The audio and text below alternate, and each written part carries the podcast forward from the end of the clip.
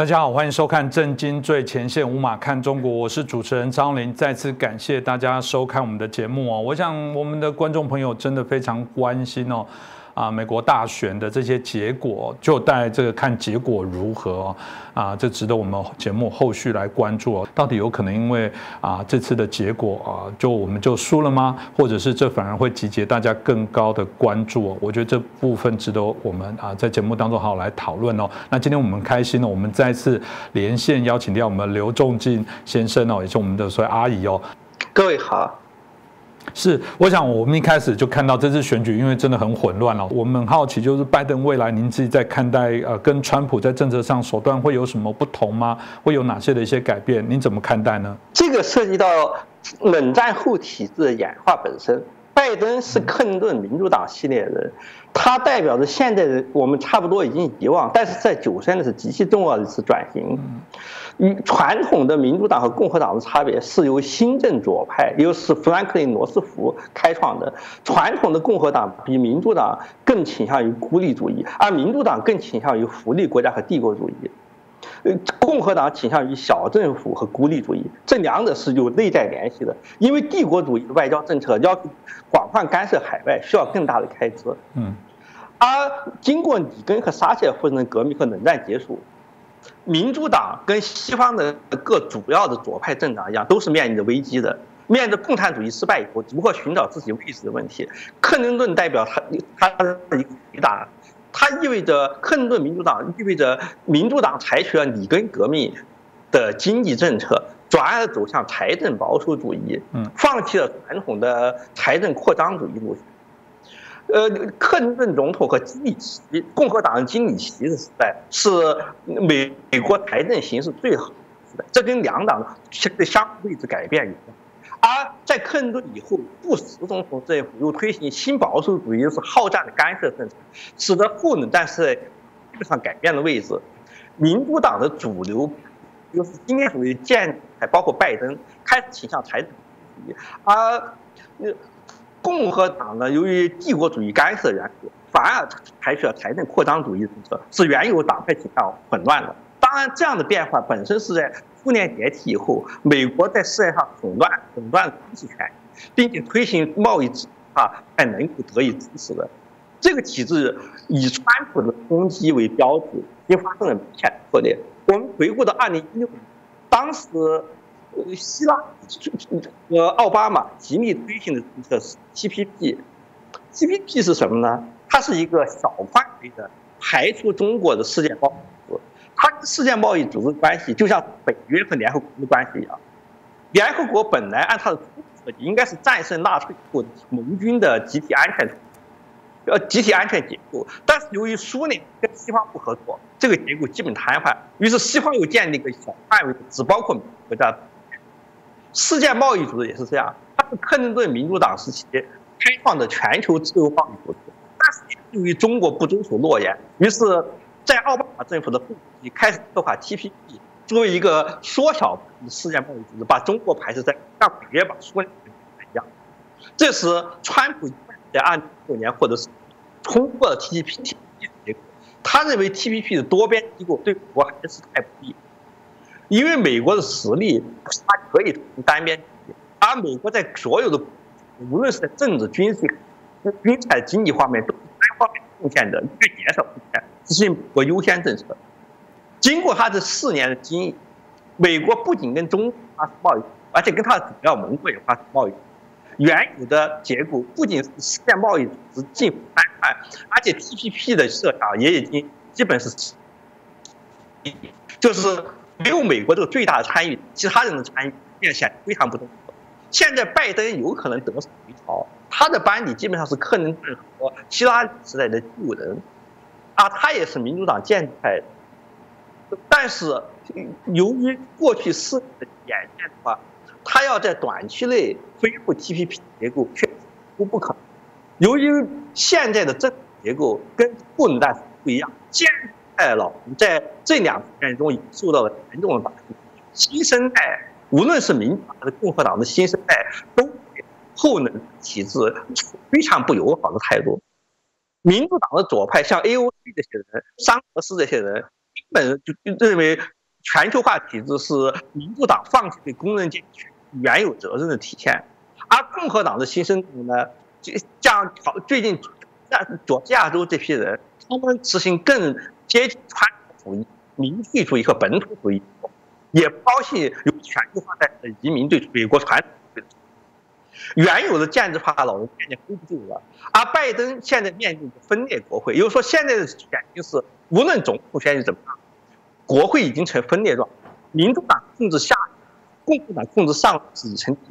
无论谁当总统，他面临一个分裂国会，不可能像是克林顿总统在刚刚做出两党建制派基本合作，基本上可以在全民一致情况下推行政策。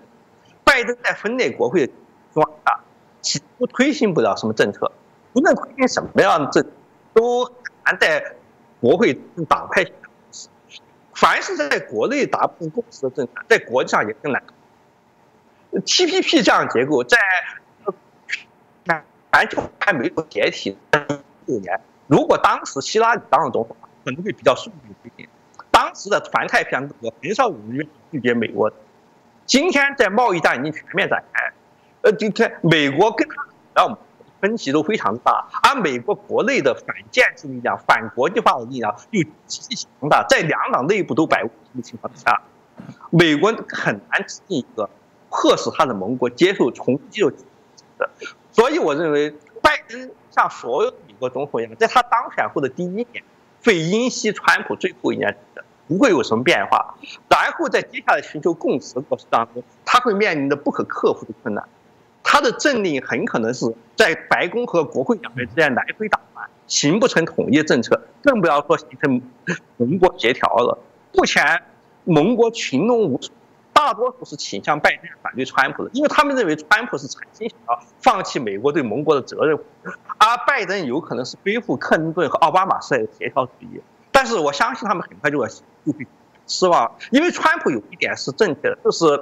多边体制的谈判无论如何都是非常耗时间、协调难度更高的。在冷战刚刚结束、全球化的红利还多，大家可以分红分红来弥合矛盾情况下还比较顺利。现在是全球化的红利基本吃尽，成本分摊极其困难。在美国国内，由于受益群体和受害群体的分布，已经使美国国内出现严重政治撕裂，任何总统都不能抱。不是美国的威胁，危险推行对外政策，是我们拜登上台结果。其实川普上台结果也是这样，都是分裂的国家和分裂的社会，推行对外统一的对外政策极其困难。跟无论跟中国谈判，跟谈判都将旷日持久，在一两年内得不出什么结果。而二零二二年的中途选举又会使现有的建制派老人或者退休或者失败，使得更加具有党性。更加具有本土性和草根性，更加民粹、更加意识形态的新生代取代老人，然后他们会使国会政治过期受到严重的迫害，使美国呈现出乌克兰和第三世界经常出现，通常认为是美国优越不大出现那种呃非常暴力的斗争，是这些暴力的斗争就有可能跟美国国社会的街头斗争，像 B I 的或者是。白人又与白人民掀起暴动连接起来，使美国出现九十年代洛杉矶暴动以后最大规模的动乱。这时候的美国将会比二零二二年前更难推行政策。当然，经济方面，由于美国在经济的火车头，全球化的逆转和美国自身政策的失败，几乎肯定会使经济危机走遍全世界。所以，这样造成的直接后果就是，实际上中美贸易中。报一部分，中国搭搭便车最大程度上受益，几乎可以肯定会在拜登政府任期遭到川普政府任期的更大打击。遭到打击的原因，并不是因为拜登政府对华有善意或者是有恶意缘故，是由于形势本身的严峻结果。这个我想呃，从刚刚这样子老师所提到的部分来讲，应该也很清楚的可以看到。呃，的确了，大家也跟呃我们呃大概许多的一些我们看一些资料显示了，就是说某些的内容当然会产生一些改变，但大方向的部分，我想啊应该是不会有一些啊所谓的比较呃剧烈的啊这些内容的一些走法。当然，刚刚有提到经济贸易的部分，接着可能就是请教一下啊我们这个啊刘仲敬啊老师哦，就是我们阿姨，呃有人也提到，我记得在之前哦，纽西兰的总理也特别的对于反对川。普对于所谓的单边的主义，他觉得应该还是要维持过去多边的这些相关自由贸易的一些方法。当然，回到台湾，大家会有说啊，蔡英文总统之前也希望啊，台湾加入 T P P 里面来作为相关的一些运作。那大家就很好奇，这个真的多边单边，尤其美国过往对台湾的这样的运作，会是因为这样的一个所谓的拜。登的这个贸易策略的一些改变，真的全球也好，或台湾也好，会因为这样子呃得到比较多的一些利益吗？或者有可能未来反而因为你的嗯这个经济量体太小了，反而有可能被忽略？你怎么看待呢？但是我认为台湾现在可以放弃关于 TPP 的想法了，呃，TPP 大概是不会再成功了。与其搞 TPP，不如搞美台单独的经济合作来的迅速而靠谱。TPP 的多边谈判已经是属于。过去时代的精神，在这上面耗费精力，在美国自身政局不稳定的情况之下，呃，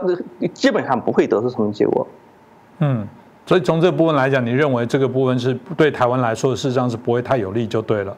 嗯，是的，美国看起来现在是一个非常这个分裂的一个状况，会不会这样子反而是为中国乐于看到他有想要来取代，甚至想要成为这个世界新的这样的一个强国，会是中国所乐于看到的一个现象吗？那这肯定是中国是乐意看到的。这中国的政策一直是制造分裂，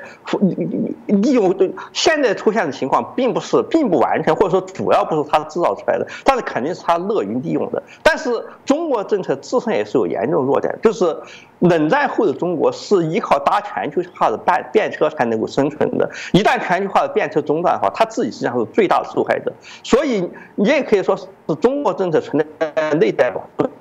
努力追求的目的，实际上是呃要追求改革开放的破产和自身的经济破产，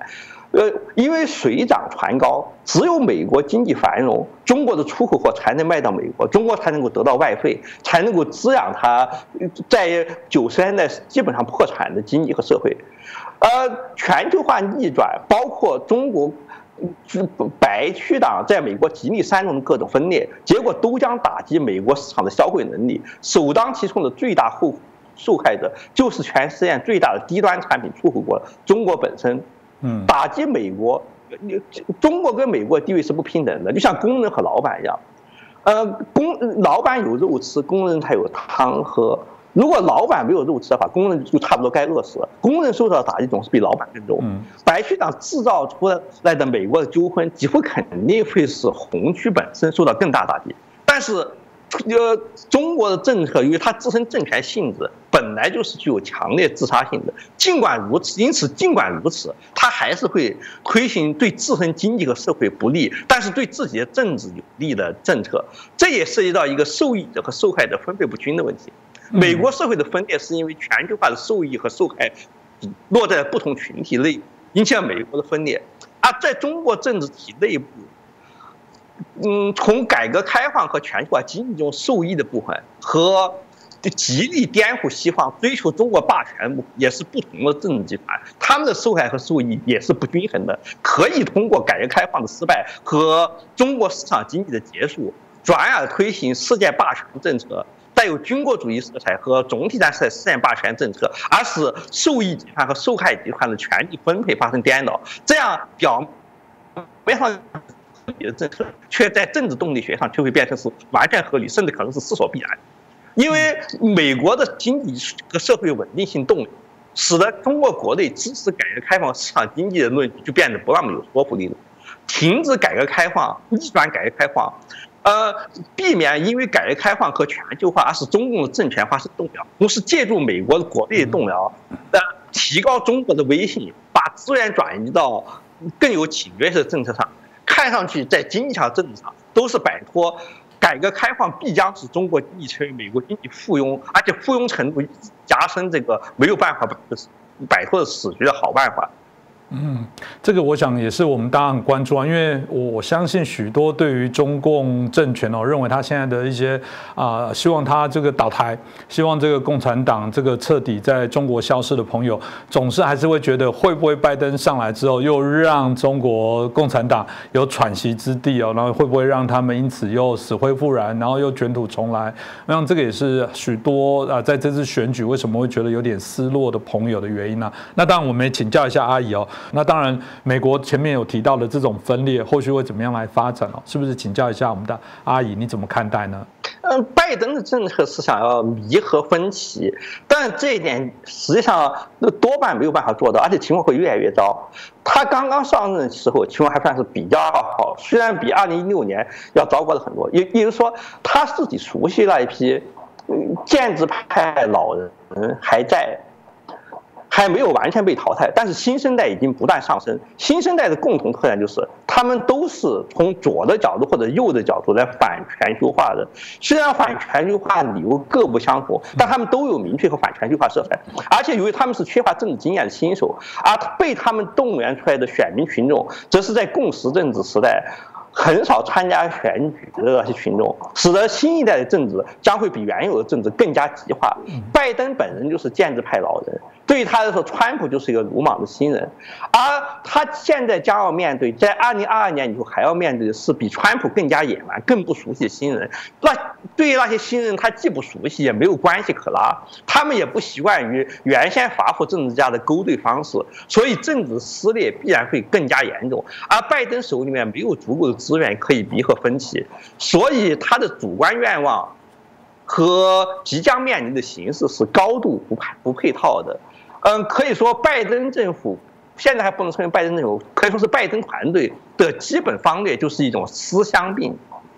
怀念一个在一九九零年的克林顿时代曾经出现过的美好过去，那是冷战结束使得美国可以减。减少军事开支，民主党放弃了大政府，采取里根的政策来减少社会福利，使得美国短暂的出现了财盈余的时期。然后这个时期随着第二次小布什的第二次伊拉克战争和新保守主义又重新消失，以后再也没有回来。今后拜登政府面临的是一个怎么样的情况呢？美国国债将会飞速增长，他的社会福利计划、保障低收入家庭计划、医疗保健计划，各方面都需要花更多的钱。他和川普都赞成，但是具体重重点有所不同的科技开发计划和美国基建计划都要求大量增加投入，嗯，各方面的开支都要急剧的增加，这是很可能迫使他采取削减军费和撤出亚洲大陆的政策。撤出亚洲大陆，阿富汗和叙利亚这些地方，川川普是没有区别的，因此可可以预见到。过不了多久，大家就会认为拜登在亚亚巴在亚洲大陆政策上会比奥巴马更加软弱，基本上是把亚洲大陆完全放弃中国和伊朗，因为美国已经力不从心，不可能再脱线出来了。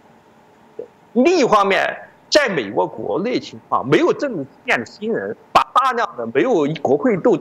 传统习俗的群众带进了政治当中，这是是共识政治弱点造成的。共识政治意味着两党建制派。很容易妥协合作，双方的观点没有重大差别，这样一来就会有大量的选民投谁都一样，不参加选举。那些觉得无论哪一个党代表不了我的利益，而我的投票又改变不了两党派意见人，逃避选，导致低投票率。而川普主义导致冲突，迫使两党都向极端派开路，为极端派开门的好处是可以增加选因此本次美国大选的选民投票率极大的增长了。但是我们仔细分析法，增长都是极端派，建派的老人接二连三的失败，像佩洛西这样的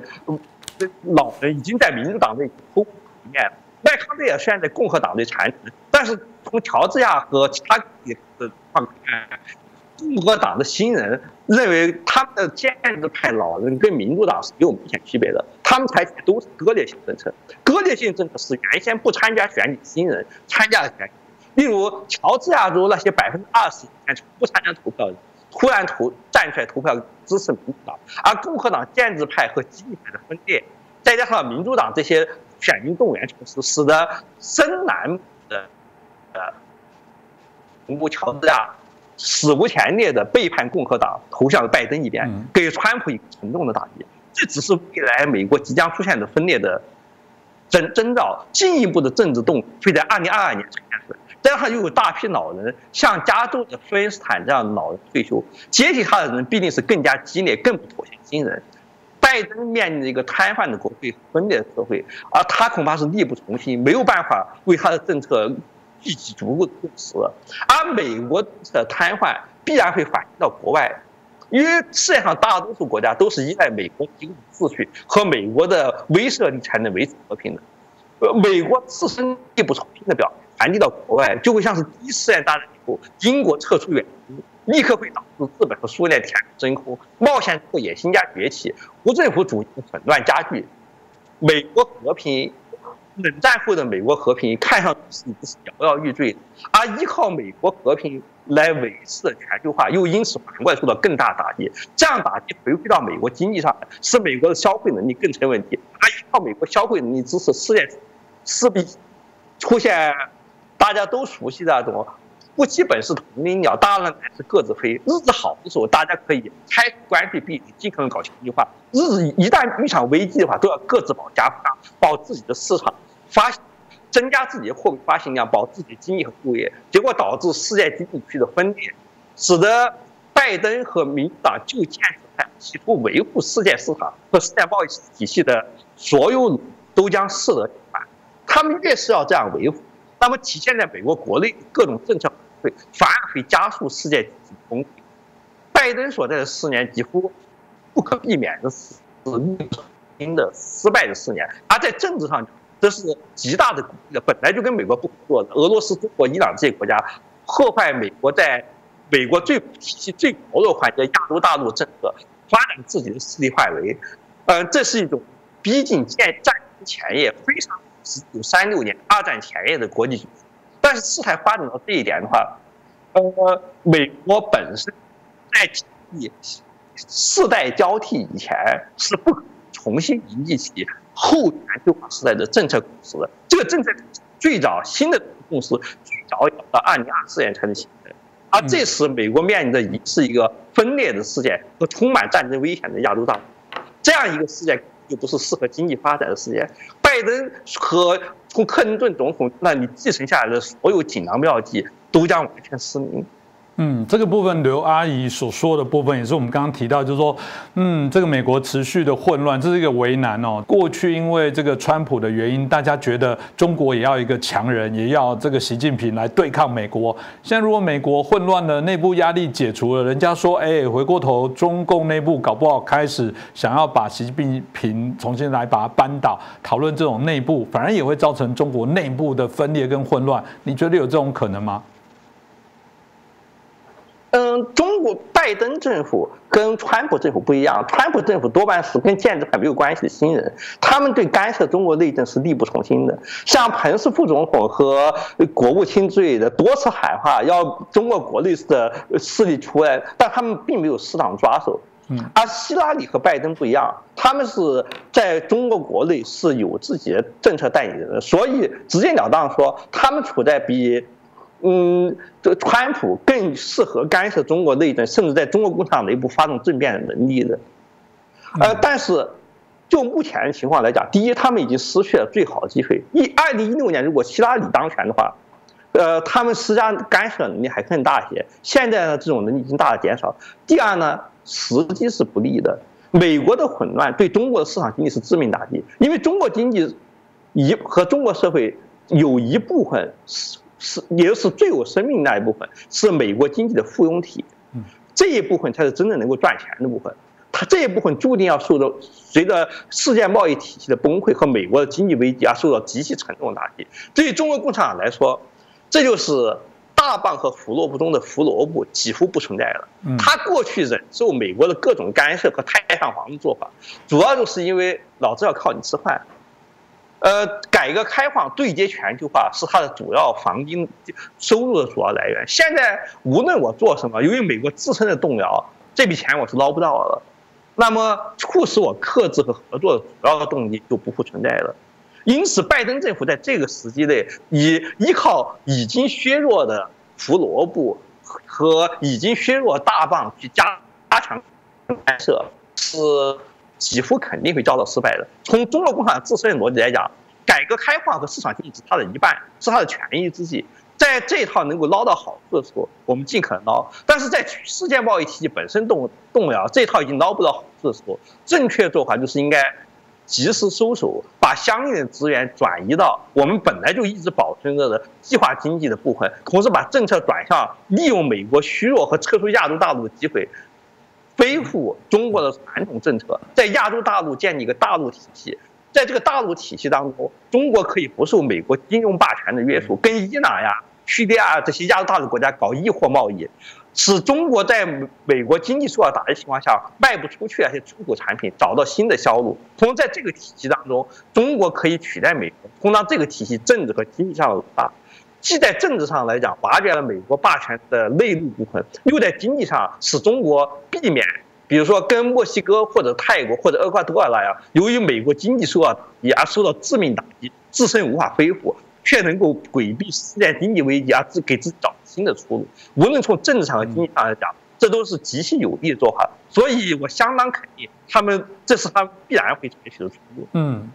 是最后一点时间，我忍不住还是要问一个问题。我知道这个阿姨您的这个粉丝哦，那或者是我们震惊的这些呃忠实的观众哦，还是对这次选举当然会觉得过往对于一个嗯出现了一个美国的总统，对于中共政权的看透，然后对于这个中国这个共产党政权，希望去把它给这个打击，甚至把它视为主要的敌人，总是看目前为止的选举我有点失落。针对这次选果，不管如何，要怎么样提醒他们，给他们一些建议。呃，现在中国自由民主已经变得完全不可能了。如果以前还可以抱一些幻想的话，现在这些幻想就要完全破灭。培养利用世界贸易推行市场经济，培养中产阶级，然后通过中产阶级推动民主的想法，实际上本质上讲就是美国秩序输出。